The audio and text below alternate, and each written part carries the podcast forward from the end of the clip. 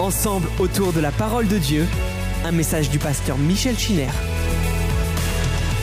Bonsoir à chacun, merci d'être avec nous pour ce rendez-vous autour de la parole de Dieu. Je vous espère en bonne santé, en bonne forme, malgré les contraintes de ce confinement et toutes les difficultés qui s'y rattachent.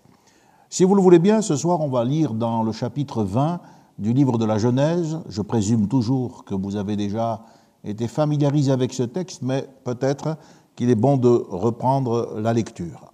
Genèse chapitre 20. Abraham partit de là pour la contrée du Midi. Il s'établit entre Cadès et Chour et fit un séjour à Guérard. Abraham disait de Sarah sa femme, C'est ma sœur. Abimelech, roi de Guérard, fit enlever Sarah. Alors Dieu apparut en songe à Abimelech pendant la nuit et lui dit, Voici, tu vas mourir à cause de la femme que tu as enlevée, car elle a un mari. Abimelech, qui ne s'était point approché d'elle, répondit, Seigneur, ferais-tu périr même une nation juste? Ne m'a-t-elle pas dit, c'est ma sœur? Et elle-même n'a-t-elle pas dit, c'est mon frère? J'ai agi avec un cœur pur et avec des mains innocentes. Dieu lui dit en songe, Je sais que tu as agi avec un cœur pur, aussi t'ai-je empêché de pécher contre moi. C'est pourquoi je n'ai pas permis que tu la touchasses. Maintenant, rends la femme de cet homme, car il est prophète, il priera pour toi et tu vivras. Mais si tu ne la rends pas, sache que tu mourras, toi et tout ce qui t'appartient. Abimelech se leva de bon matin, il appela tous ses serviteurs, leur rapporta toutes ces choses, et ces gens furent saisis d'une grande crainte. Abimelech appela aussi Abraham et lui dit, Mais qu'est-ce que tu nous as fait? Et en quoi t'ai-je offensé que tu aies fait venir sur moi et sur mon royaume un si grand péché Tu as commis à mon égard des actes qui ne doivent pas se commettre. Et Abimelech dit à Abraham, Quelle intention avais-tu pour agir de la sorte? Abraham répondit, Je me disais qu'il n'y avait sans doute aucune crainte de Dieu dans ce pays et que l'on me tuerait à cause de ma femme. De plus, il est vrai qu'elle est ma sœur, fille de mon père, seulement elle n'est pas fille de ma mère, et elle est devenue ma femme. Lorsque Dieu me fit errer loin de la maison de mon père, je dis à Sarah, voici la grâce que tu me feras dans tous les lieux où nous irons, dis de moi, c'est mon frère. Abimelech prit des brebis, des bœufs, des serviteurs, des servantes, et il les donna à Abraham. Et il lui rendit Sarah, sa femme. Abimelech dit, voici mon pays est devant toi, demeure où il te plaira. Et il dit à Sarah, voici, je donne à ton frère mille pièces d'argent, cela te sera un voile sur les yeux pour tous ceux qui sont avec toi, et auprès de tous tu seras justifié. Abraham prie à Dieu, Dieu guérit Abimelech, sa femme, et ses servantes, et elles purent enfanter. Car l'Éternel avait frappé de stérilité toute la maison d'Abimelech à cause de Sarah, femme d'Abraham. Amen. Merci d'avoir pris le temps de renouer au travers de cette lecture avec euh, Abraham, un personnage qui nous surprend. Il va séjourner dans le pays des Philistins, nous dit l'Écriture, et avec l'expression il fit un séjour, on s'attend à ce qu'il reste de passage. Pourtant, le chapitre 21, verset 34, nous dit Abraham séjourna longtemps dans le pays des Philistins. Donc, euh, le séjour va durer plus que prévu, et Abraham va s'installer à Beersheba. Il va développer même une plantation de tamarisques, et c'est pendant ce séjour qu'Abraham va faire des expériences familiales à la fois heureuses et douloureuses. Il y aura la séquestration de Sarah, mais il y aura également dans cette période la naissance d'Isaac. Il y aura quelque chose de douloureux, c'est le renvoi d'Agar et d'Ismaël, tel que cela nous est raconté au chapitre 21.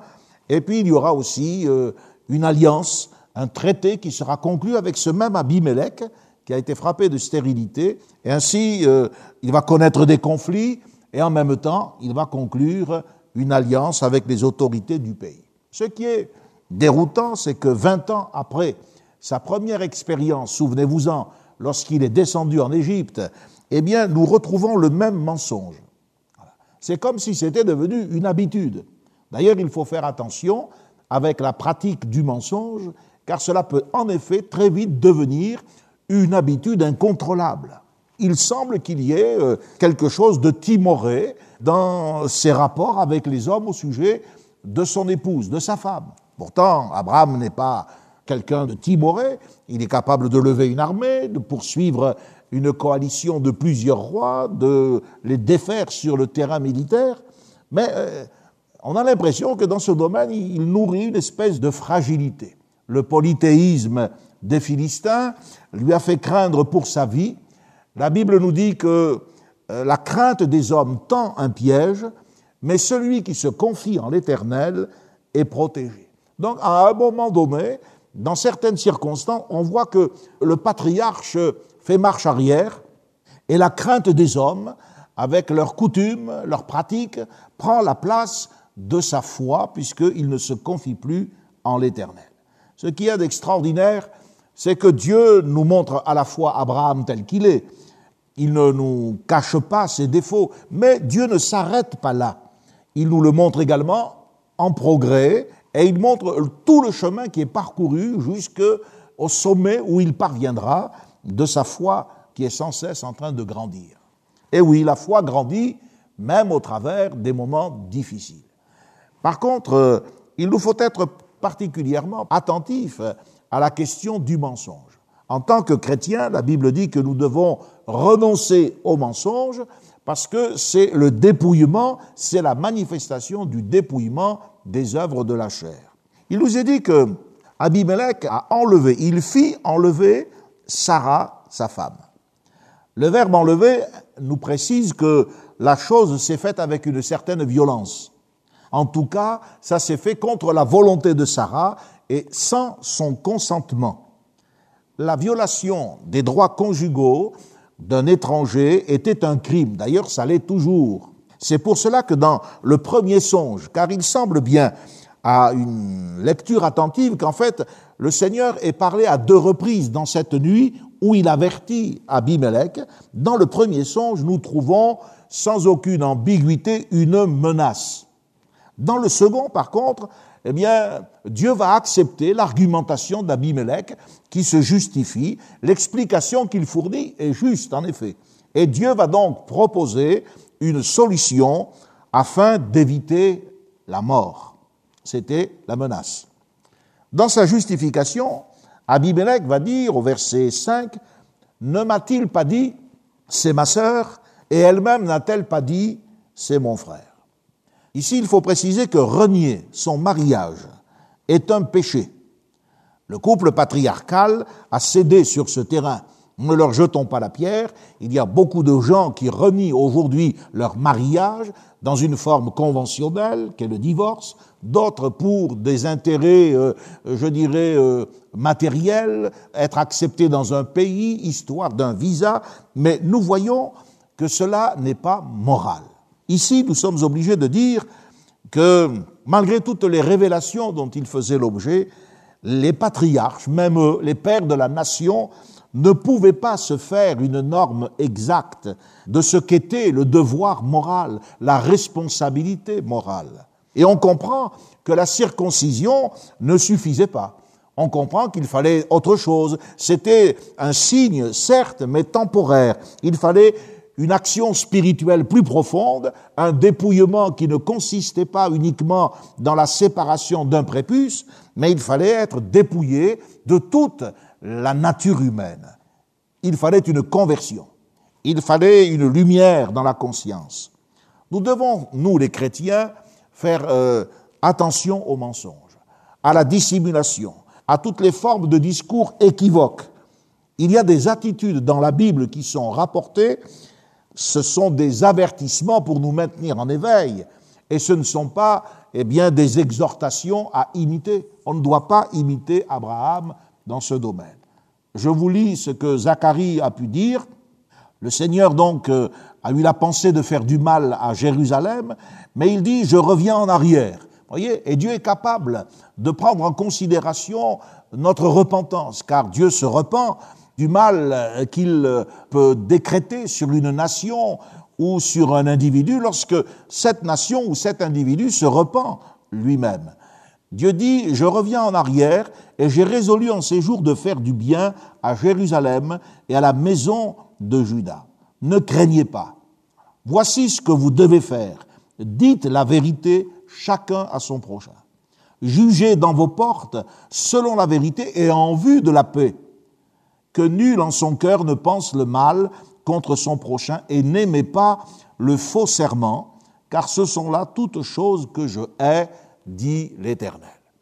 Et il faut reconnaître que dans nos relations sociales, nos relations au sein même d'une assemblée, nous avons de la peine à comprendre l'attitude et la rigueur avec laquelle Dieu traite le mensonge.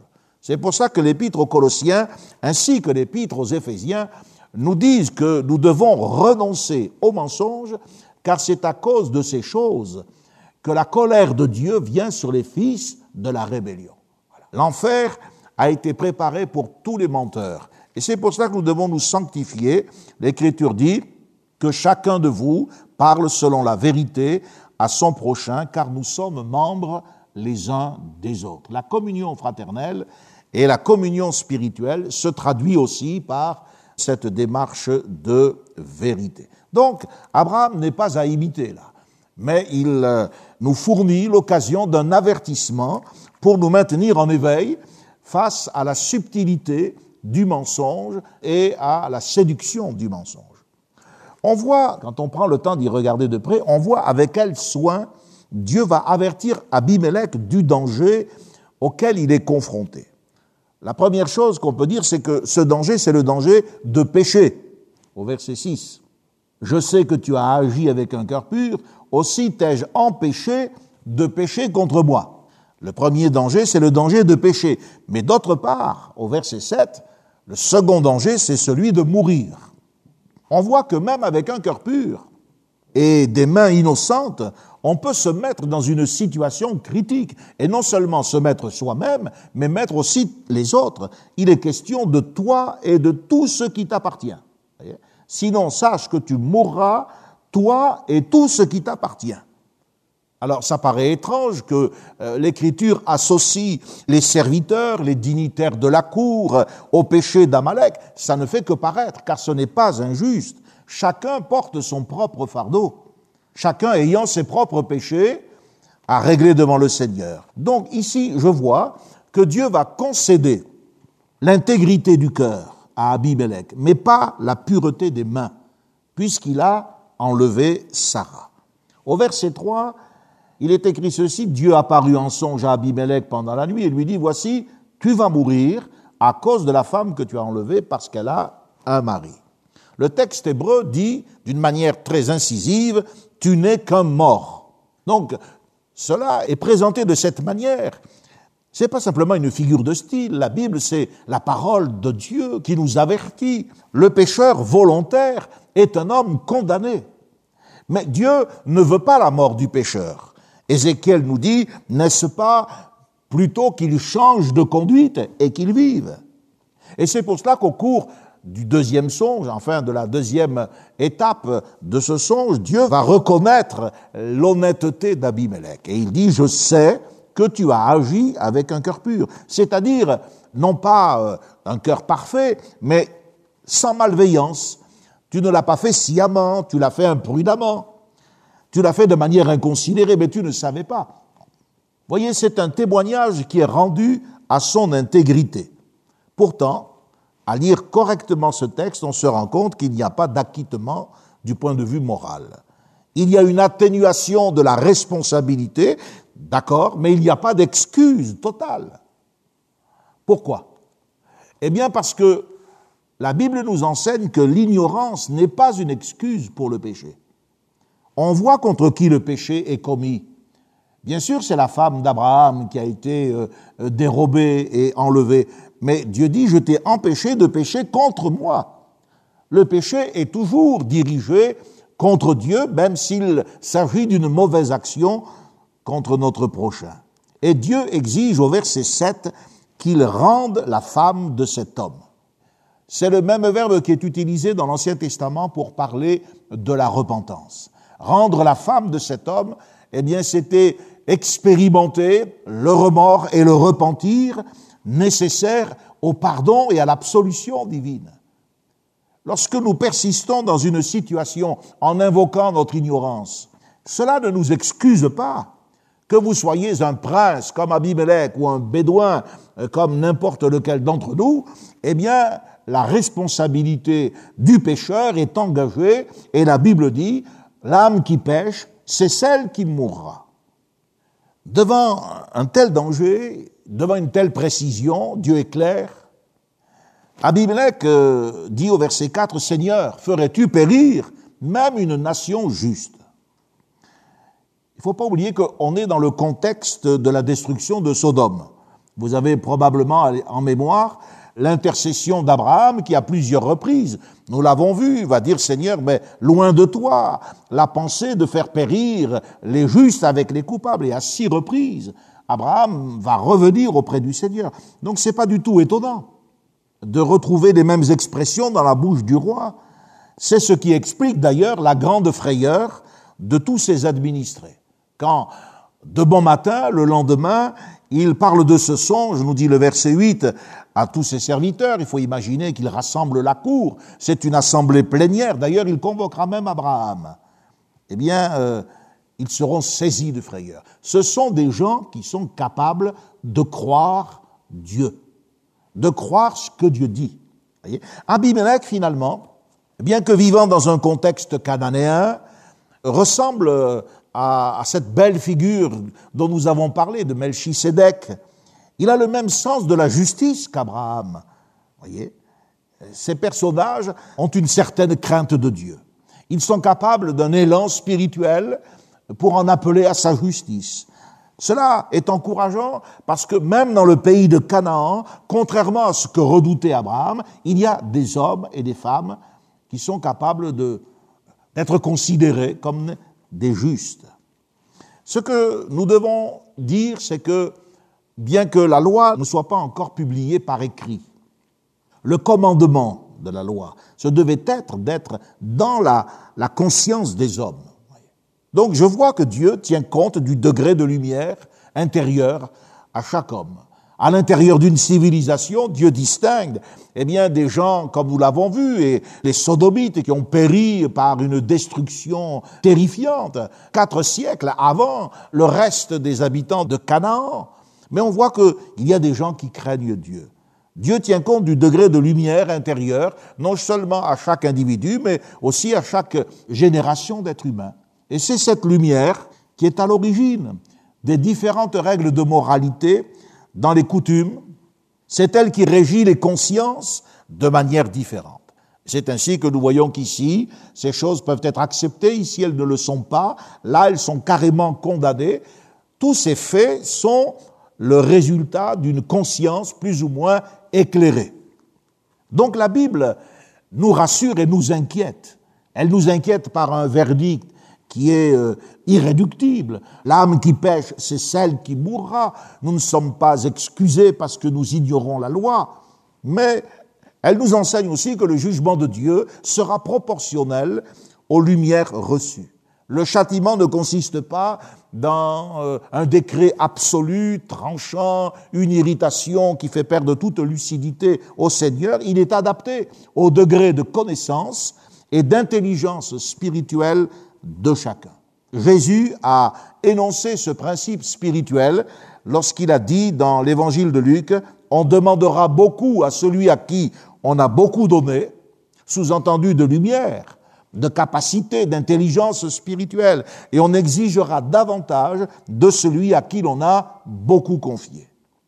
Bon, c'est quelque chose qui nous rassure qu'à moitié, car il est dit dans ce texte, Luc 12, 47, 48, celui-là sera battu d'un grand nombre de coups, et celui-là, eh bien, aura un châtiment qui consistera en un nombre de coups inférieur. Mais enfin, c'est quand même un châtiment, c'est la justice. La manière dont Dieu parle à Abimelech, par exemple, ça doit nous interpeller. Cela montre que cet homme était capable d'un certain discernement moral. Dieu le laisse libre, on va voir la suite qu'il va donner, il est en pleine nuit, Dieu l'avertit, Dieu lui dit, écoute, il faut que tu rendes cette femme à son mari, mais Dieu l'avertit des conséquences. Sache que tu mourras. D'ailleurs, tu es déjà un mort. Tu es déjà condamné. Abimelech, et ça, ça nous réjouit, ça l'honore, ça nous montre que dans l'humanité, il y a des hommes qui ont une conscience plus sensible que d'autres. Abimelech rectifie sa conduite immédiatement. Il informe ses serviteurs, il le fait de bon matin, c'est-à-dire à la première heure. Comme je le disais, c'est une séance plénière. La preuve, c'est que il emploie au verset 8 le pluriel. Qu'est-ce que tu nous as fait? C'est ce qu'il dit à Abraham. Qu'est-ce que tu nous as fait? Et il prévient tous ces gens du danger qu'ils encourent à cause de la femme d'Abraham. Donc, euh, on voit deux choses, les péchés des grands, les péchés des princes, de ceux qui se croient au-dessus des lois, créent des angoisses chez leurs sujets. Et l'histoire est pleine de la folie de ces monarques, de ceux qui se sont crus au-dessus euh, de Dieu et qui ont entraîné dans des guerres, dans toutes sortes de péchés euh, et de souffrances leurs administrés. Mais on voit aussi que parce que des hommes sont capables de croire ce que Dieu dit, d'accepter la sentence divine et se repentent, alors Dieu donne une issue et il fait grâce. Aussi, dit-il, t'ai-je empêché de pécher contre moi? C'est pourquoi je n'ai pas permis, littéralement, je t'ai refusé que tu la touchasses. On comprend que la maladie avait été envoyée euh, bien avant pour empêcher le mal d'être commis, car je pense que sans cela, il n'y aurait pas eu euh, de problème. Mais c'est parce que Dieu veut retarder le jugement qu'il permet une circonstance au niveau de la santé de ces hommes, de ces femmes. Ils sont littéralement frappés de stérilité, peut-être ont-ils aussi euh, des souffrances intolérables qui les alertent. Et je vois que si Dieu ne veillait pas de cette manière, je t'ai empêché de commettre le mal. Le péché serait infiniment plus, plus grand, infiniment plus multiplié sur cette terre. Vous savez, c'est un acte de grande miséricorde de la part du Seigneur que d'être arrêté avant de commettre le mal. Lorsque Dieu arrête un pécheur avant qu'il ne fasse le mal, c'est un grand acte de miséricorde. Combien d'entre nous avons été empêchés de commettre certaines fautes?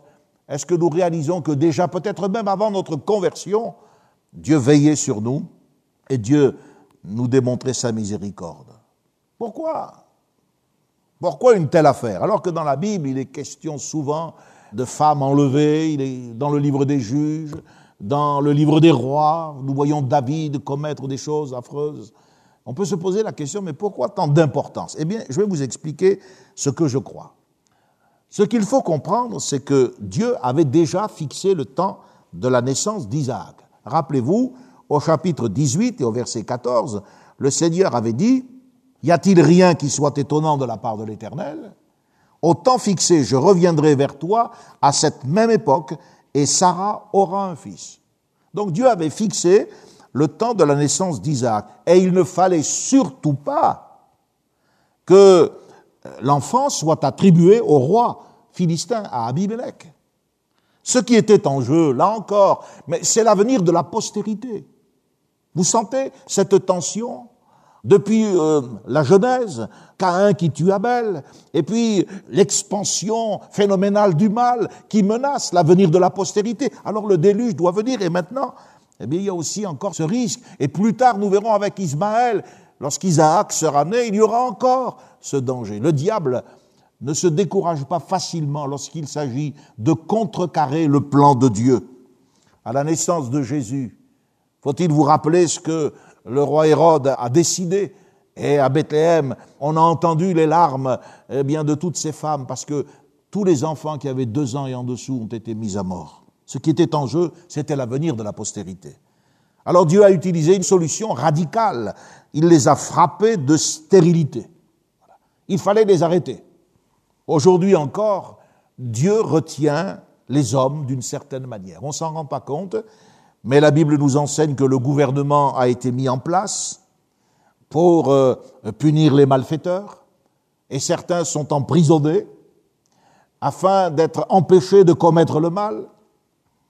Il y a aussi les prières, le témoignage, la prédication de l'Église, qui a une, une influence, un impact c'est par elle que le Saint-Esprit retient le mystère de l'iniquité. Et puis il y a les lumières de la conscience de chacun. Et il y a aussi la providence divine. Peut-être que quelqu'un qui m'écoute ce soir est en train de pester parce qu'il a manqué un rendez-vous. C'était là un bon plan, un bon plan pour aller en enfer peut-être. Mais si Dieu a permis que ces choses ne se fassent pas, eh bien c'est parce qu'il veut vous sauver. Écoutez davantage et plutôt la parole de Dieu plutôt que de vous laisser distraire par le diable qui veut votre perte. Maintenant, dans cette fameuse euh, réunion plénière où euh, tous ces gens sont saisis de crainte parce qu'ils savent que Dieu... Et puis ils sont malades. Ils ont ressenti dans leur corps que quelque chose n'allait pas. Et voilà que maintenant, ils apprennent que c'est le début d'un châtiment. Abraham va être réprimandé.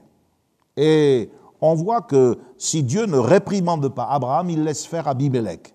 Dieu réprimande Abimelech, mais Abimelech réprimande Abraham. Il lui dit, au verset 10, En quoi t'ai-je offensé Que tu aies fait venir sur moi, sur mon royaume, un si grand péché? Vous voyez, il y a une lumière. L'adultère était considéré comme un grand péché. Aujourd'hui, tout le monde se gosse de ces croyants qui sont primaires, sectaires, mais nous ne sommes ni primaires ni sectaires. Nous reconnaissons ce que la Bible dit et nous condamnons le mal dans euh, cette expression, mais c'est un grand péché. Un grand péché. Tu as commis à mon égard des actes qui ne doivent pas se commettre. Et Abimelech dit à Abraham, mais quelle intention avais-tu pour agir de la sorte? Qu'est-ce qui t'est passé par la tête? D'ailleurs, le, le mot en hébreu littéralement, c'est qu'as-tu vu? Voilà. Explique-toi, Abraham. Qu'est-ce qui, dans notre comportement à nous, les Philistins, t'a fait redouter ce que tu craignais? Dis-nous, y a-t-il eu quelque chose dans notre manière de vivre qui t'a fait redouter cette affaire pour que tu mettes sur pied un plan pareil et que tu nous mettes dans une telle situation? Il faut aussi rendre des comptes des fois devant les hommes. Il y a des gens euh, qui croient n'avoir besoin de rendre compte qu'à Dieu, mais il faut rendre compte aux hommes, à la justice des hommes, et puis aussi à la justice fraternelle de l'Église. On ne fait pas ce qu'on veut dans la vie. En tout cas, même si on a l'impression que pendant un temps on peut se passer de certaines règles, il faudra tôt ou tard s'expliquer devant le Seigneur. Alors Abraham va, évoquer ses déplacements. Il dit au, verset 12, d'abord il dit, avec ma femme on s'est mis d'accord, euh, partout où nous allons, nous disons la même chose, et c'est l'habitude. Hein. Mais il dit aussi ceci, il dit, euh, lorsque Dieu me fit errer loin de la maison de mon père, je dis à Sarah, etc., etc. Lorsque Dieu me fit errer loin de la maison de mon père. On se demande s'il n'y a pas là l'expression d'une forme de, de lassitude. Dieu m'a fait partir de la maison de mon père, ça fait quand même des années. Isaac n'est pas encore né. Abraham a attendu Isaac 30 ans quand même. Et on se demande si c'est pas là le prétexte de la fatigue qui est mis en avant, à moins que, à moins que ce ne soit comme Adam, une espèce de tentative de rendre Dieu coupable. C'est toi qui as mis la femme près de moi. Et c'est parce que tu m'as fait errer et parce qu'on n'en peut plus que je suis obligé d'avoir recours à ce stratagème.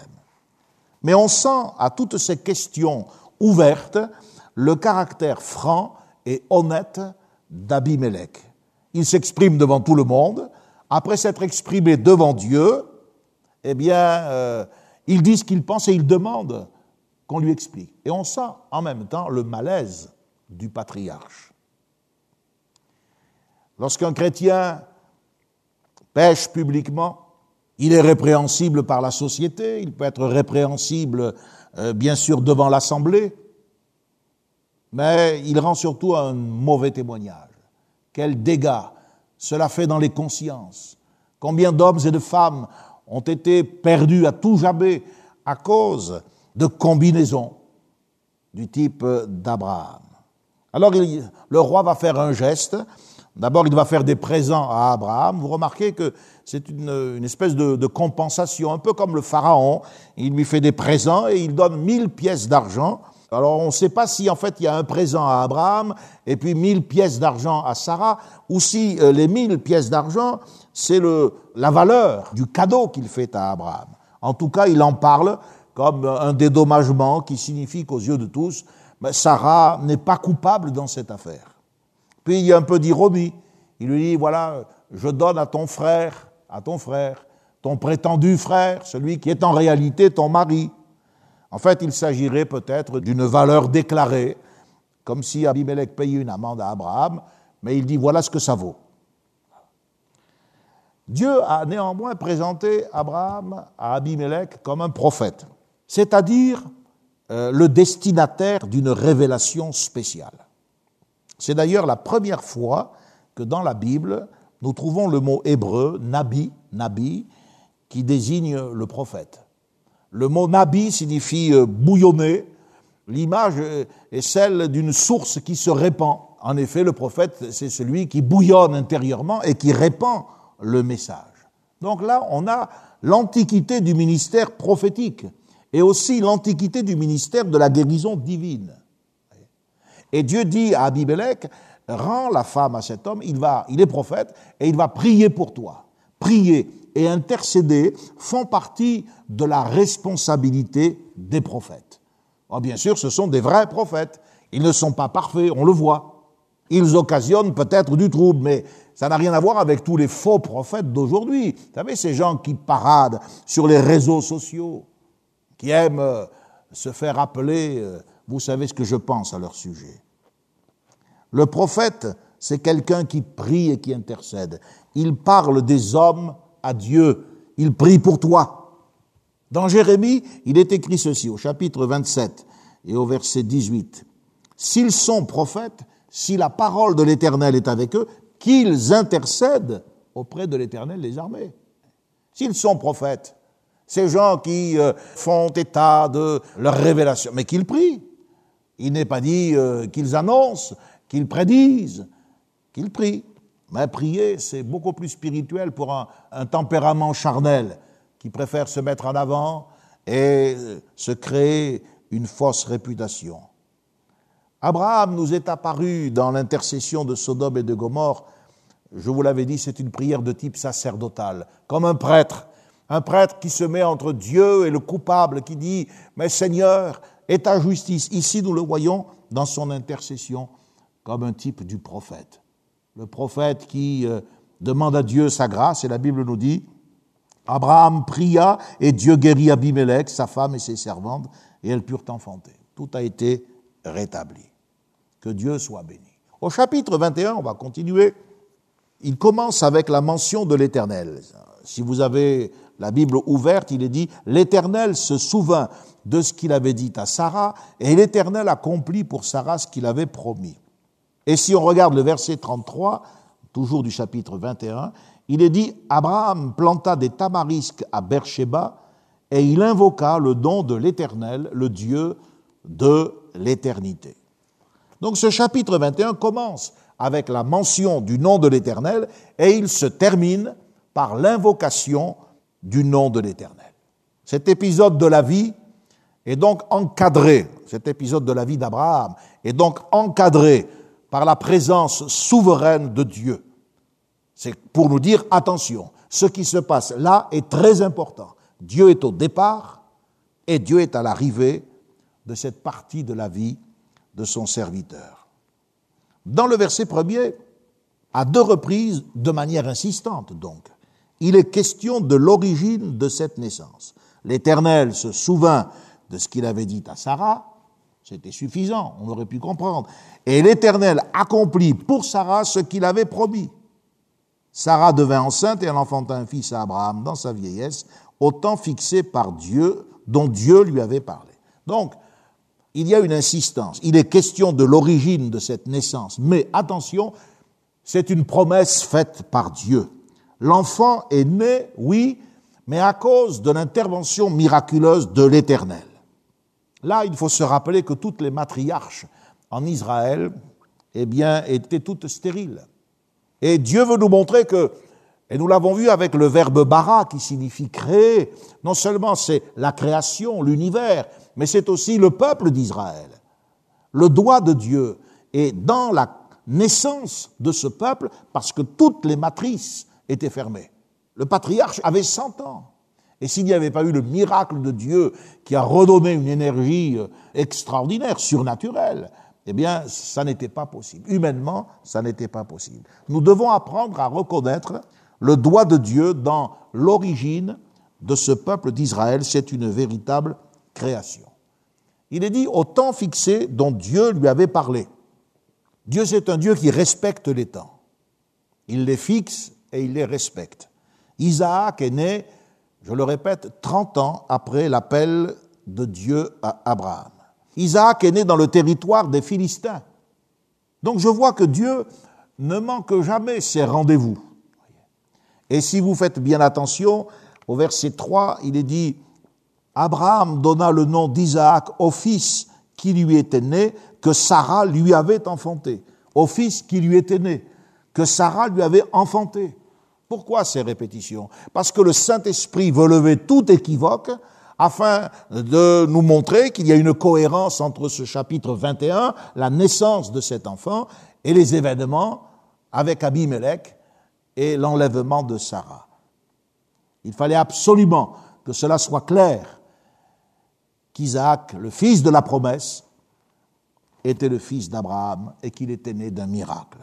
Il nous est dit ensuite, Abraham circoncit son fils, comme Dieu le lui avait ordonné. Il est précisé qu'Abraham avait 100 ans. Et puis ensuite, il nous est dit au verset 8, l'enfant grandit et fut sevré. Et Abraham fit un grand festin. Le sevrage d'Isaac s'est fait probablement entre deux et trois ans. C'est l'âge où généralement on pratiquait le sevrage, c'est-à-dire quand la survie de l'enfant était assurée. Ce n'était plus un nourrisson, et il avait une alimentation euh, qui lui permettait maintenant euh, d'espérer vivre longtemps. Il ne faut pas confondre la circoncision. La circoncision a lieu au huitième jour. Il ne faut pas non plus confondre la présentation de l'enfant au Seigneur. La présentation de l'enfant se faisait au quarantième jour. Euh, Lévitique chapitre 12 verset 3. Et le sevrage, lui, se fait bien plus tard, entre deux et quatre ans. Voilà. Donc les cinq premières années de la vie d'un enfant étaient généralement placées sous la garde de sa mère. Et au-delà, eh bien, il passait sous la direction du père. Et c'est à partir de ce moment-là qu'il entrait dans une phase euh, d'éducation euh, particulière. Alors, on peut rappeler ici que la circoncision n'était pas pratiquée par tout le monde. Au chapitre 34, par exemple, lorsque nous serons parvenus à l'histoire des fils de Jacob, nous verrons que les Philistins et les Horiens ne pratiquaient pas la circoncision.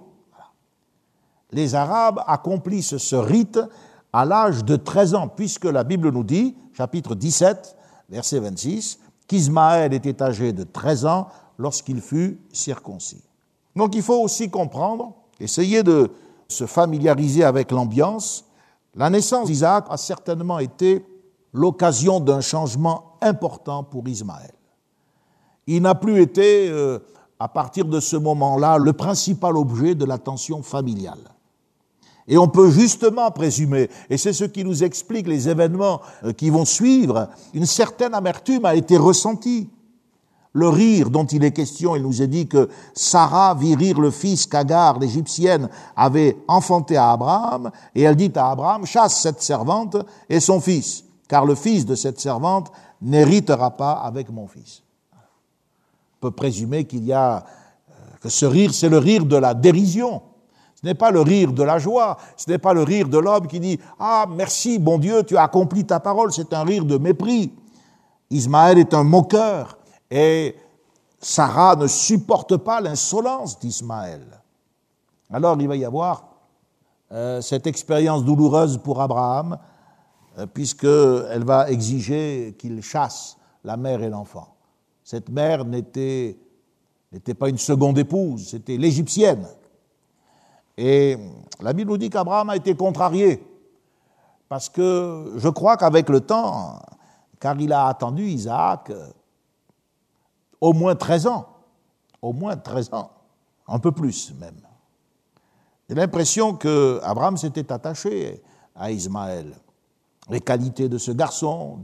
Dieu avait dit qu'il serait robuste comme un âne sauvage habitué au désert, ce sera un chasseur, un tireur d'arc. Donc il y avait chez ce vieillard, il y avait une fierté de voir son fils, car c'est son fils.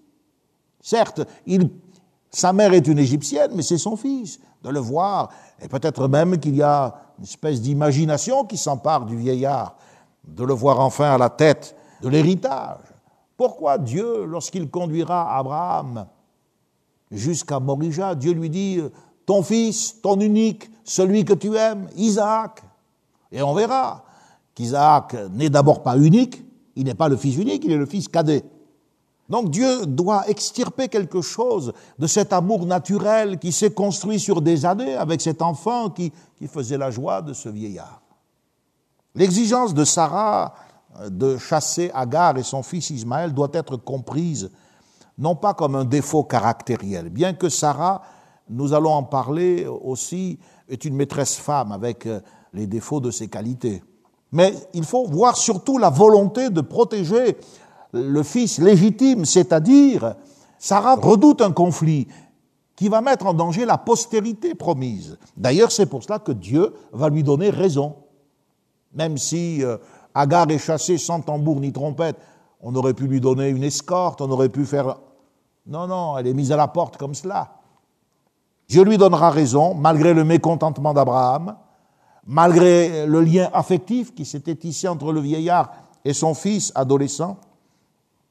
Ismaël a probablement plus de, plus de 15 ans et Abraham est sur le point peut-être d'oublier l'enjeu qui est lié à cette postérité. Dieu avait dit, j'établirai mon alliance avec Isaac, que Sarah t'enfantera à cette époque-ci de l'année prochaine.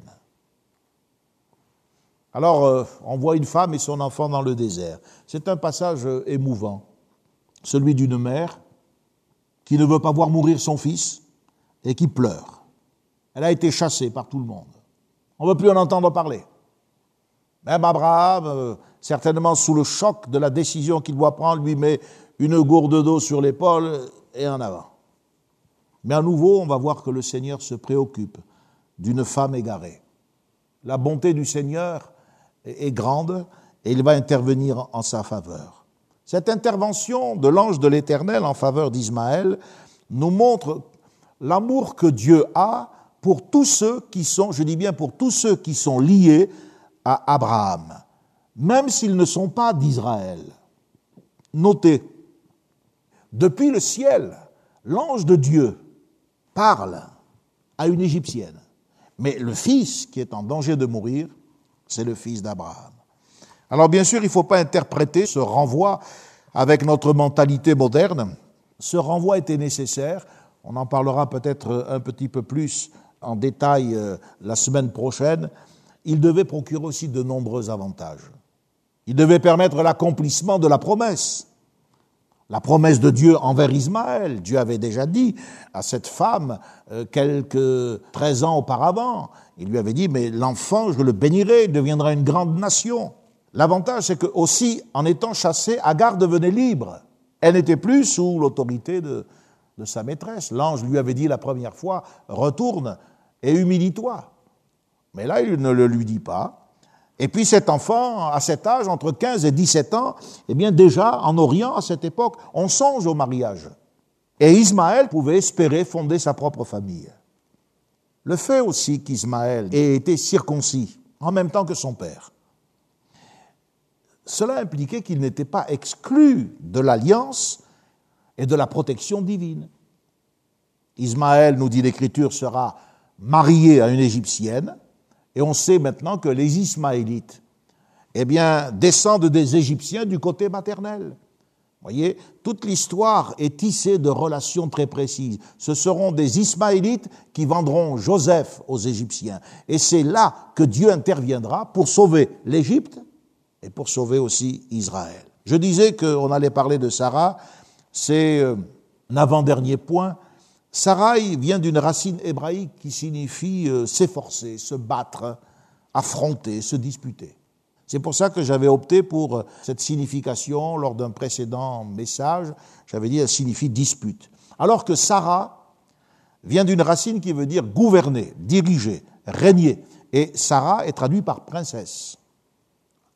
Donc Sarai, au départ, nous apparaît comme une femme jalouse. Elle est inflexible. Mais euh, ça se comprend, elle est stérile. Dans sa famille, les gens enfantent. Mais elle est aussi capable de discernement. Et au moment où Abraham a perdu un petit peu espoir, la preuve, eh bien, c'est qu'il retombe 20 ans après dans le mensonge envers Abimelech en disant c'est ma sœur. Eh bien, au moment où Abraham peut-être a perdu de vue que c'est le fils du miracle qui sera l'héritier et le porteur de la promesse, elle fait preuve de discernement. Elle fait preuve de discernement. Elle est morte, nous le verrons la prochaine fois en détail, à 127 ans, et elle est citée dans le Nouveau Testament comme un modèle de relation conjugale. Ça signifie que, vous voyez, avec le temps, cette femme qui était un peu amère, revêche, et qui a dû prendre des décisions difficiles, eh bien, elle s'est améliorée. Et elle a acquis un esprit doux et paisible, et c'est la parure dont toutes les femmes chrétiennes devraient se parer. On va terminer avec, euh, dans ce chapitre 21, par quelque chose de, de très pratique. Il nous est dit au verset 22, en ce temps-là, Abimelech, accompagné de Picol, chef de son armée, bon, celui-là, il a un nom pas très chrétien, hein, il est allé voir Abraham et lui a dit, mais Dieu est avec toi dans tout ce que tu fais. Jure-moi maintenant, ici, par le nom de Dieu, que tu ne me tromperas ni moi, ni mes enfants, ni mes petits-enfants, et que tu auras pour moi et le pays où tu séjournes la même bienveillance que j'ai eue pour toi. Abraham dit, je le jurerai. Et c'est là que un traité va être rédigé. Euh, Abimelech n'a jamais oublié la nuit où Dieu lui a parlé. Il n'a jamais oublié la frayeur que cela lui a occasionné. Il souffrait déjà dans son corps. Maintenant, il apprend qu'il est aux yeux de Dieu un homme mort. Il se souvient qu'Abraham a prié et le Dieu du ciel a guéri sa maison tout entière.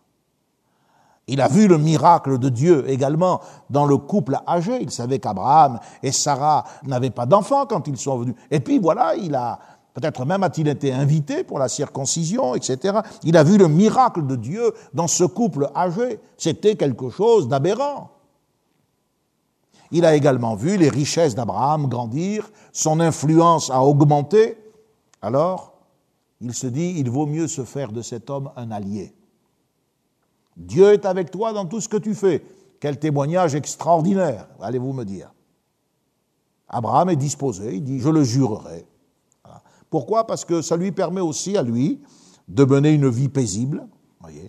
Et puis, euh, d'autre part, ce traité euh, d'alliance va inclure la reconnaissance du titre de propriété sur un puits. Car en fait, Abraham va ressortir une histoire, c'est une contestation au sujet euh, d'un puits. Le fait que la Bible nous dit que Abraham a séjourné longtemps et qu'il a planté des tamarisques, ça indique qu'il pouvait estimer être en sécurité maintenant. Ce n'était plus quelque chose de temporaire. Abraham séjourna longtemps. On savait qu'il avait un campement de base à Hébron, et bien maintenant, il s'installe aussi à Beersheba. Il avait fait une alliance, un traité avec euh, Mamré, Échol et Aner, et bien maintenant il fait une seconde alliance avec Abimelech et Picol, son chef. Celui qui garantit notre repos, notre sécurité et notre traités, nos alliances, c'est le Seigneur. Mais lorsque nous faisons alliance, et lorsque nous bâtissons la plus importante de toutes les alliances, et on le verra plus tard avec le mariage d'Isaac, assurons-nous de bien vérifier si Dieu est avec notre allié. C'est pour cela qu'il faut être prudent et il faut euh, avoir à la fois euh, de la perspicacité. C'est un témoignage qui est rendu à Abraham, mais en même temps, la tâche le suit. La confiance n'est pas totale. Un traité, je vous l'ai dit, c'est pas une alliance au même titre que Dieu fait alliance avec Abraham. Un traité signifie qu'on se méfie de celui qui est en face. Alors il faut écrire quelque chose. Et oui, il sait que c'est un homme de Dieu, Dieu est avec toi dans tout ce que tu fais. Mais il sait aussi que cet homme est capable de mentir. Et c'est pour cela qu'il lui dit, il faut que tu jures, il faut qu'il y ait quelque chose qui soit écrit pour l'avenir, pour le pays qui t'héberge, pour mes petits-enfants. Et Abraham a dit, oui, c'est vrai. Dans l'acceptation spontanée d'Abraham, il y a la reconnaissance qui n'avait pas été au, meilleur euh, de son niveau spirituel, lorsqu'il avait euh, laissé croire que Sarah était uniquement sa sœur. Voilà, nous sommes dans une étude et une analyse des comportements qui nous montrent à quel point la Bible nous présente un Dieu qui nous connaît, en même temps un Dieu euh, qui nous aime et un Dieu qui juge le péché. Et nous devons, dans cette euh, règle de vie, nous devons apprendre à nous conduire à la manière de véritables chrétiens. Dieu voulant, dimanche, je voudrais vous donner rendez-vous pour un important message, la ligature d'Isaac, le fait qu'Isaac va être eh bien, placé sur un autel.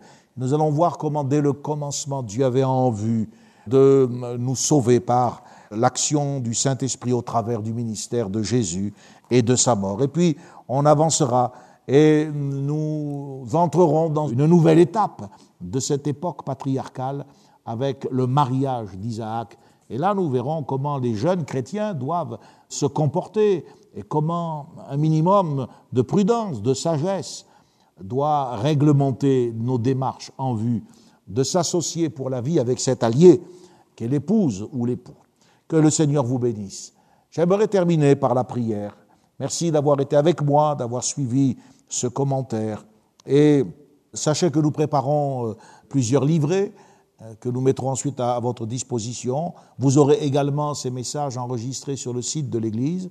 Vous pourrez ainsi avoir, euh, je pense, l'occasion de revenir, de méditer, et cela approfondira votre connaissance et votre amour de la parole de Dieu. Merci de prier avec moi pendant quelques instants. Seigneur, nous te prions afin que tu nous gardes de tout péché et que nous puissions ne jamais oublier que dans euh, l'économie de ta grâce, nous avons infiniment plus de lumière que tout ce que Abraham et Abimelech pouvaient avoir. Nous te remercions parce que nous savons qui est la lumière, cette lumière du monde, cette lumière que nous avons suivie afin de ne plus marcher dans les ténèbres. Et c'est toi qui dis dans ta parole, comme des enfants de lumière, marchez et produisez un fruit digne de la lumière. Seigneur, bénis ton peuple, qu'avec euh, ce temps qui euh, nous oblige au confinement, nous puissions laisser la parole de Dieu nous, nous laver, comme cette cuve à laquelle les prêtres faisaient leurs ablutions. Nous voulons chaque mardi, chaque dimanche, venir à cette cuve d'eau spirituelle pour laver notre conscience, laver notre cœur, afin d'être des hommes et des femmes renouvelés dans leur piété, renouvelés dans leur intelligence, des choses spirituelles. Tu vois combien le monde est marqué par sa souffrance, par son péché, tu vois la désolation qui s'installe. Mais nous regardons à toi, nous te prions de garder ton peuple, de le bénir, de lui faire du bien. Et surtout dans ce moment, ne permets qu'aucun se perde, mais que chacun puisse, par ce lien fort tissé avec ta parole, rester dans la foi. Maintenant, je prie pour que tu sanctifies nos vies, que tu nous bénisses dans cette soirée, sois avec chacun de tes enfants. Bénis les, les plus jeunes, Seigneur, et fais du bien à chacun de nous prions pour la guérison de ceux qui sont malades, de ceux qui encore cette semaine nous ont alertés par un malaise, par une difficulté, par un souci. Pose tes regards sur eux. Nous avons vu que dans le désert, tu pouvais veiller sur cet enfant, tu pouvais veiller sur sa mère. Alors nous croyons que tu le fais également au nom de Jésus et nous te le demandons par la foi. Merci Seigneur que ton nom soit béni. Garde-nous dans cette semaine. Amen. Amen. Ensemble autour de la parole de Dieu. Un message du pasteur Michel Chiner.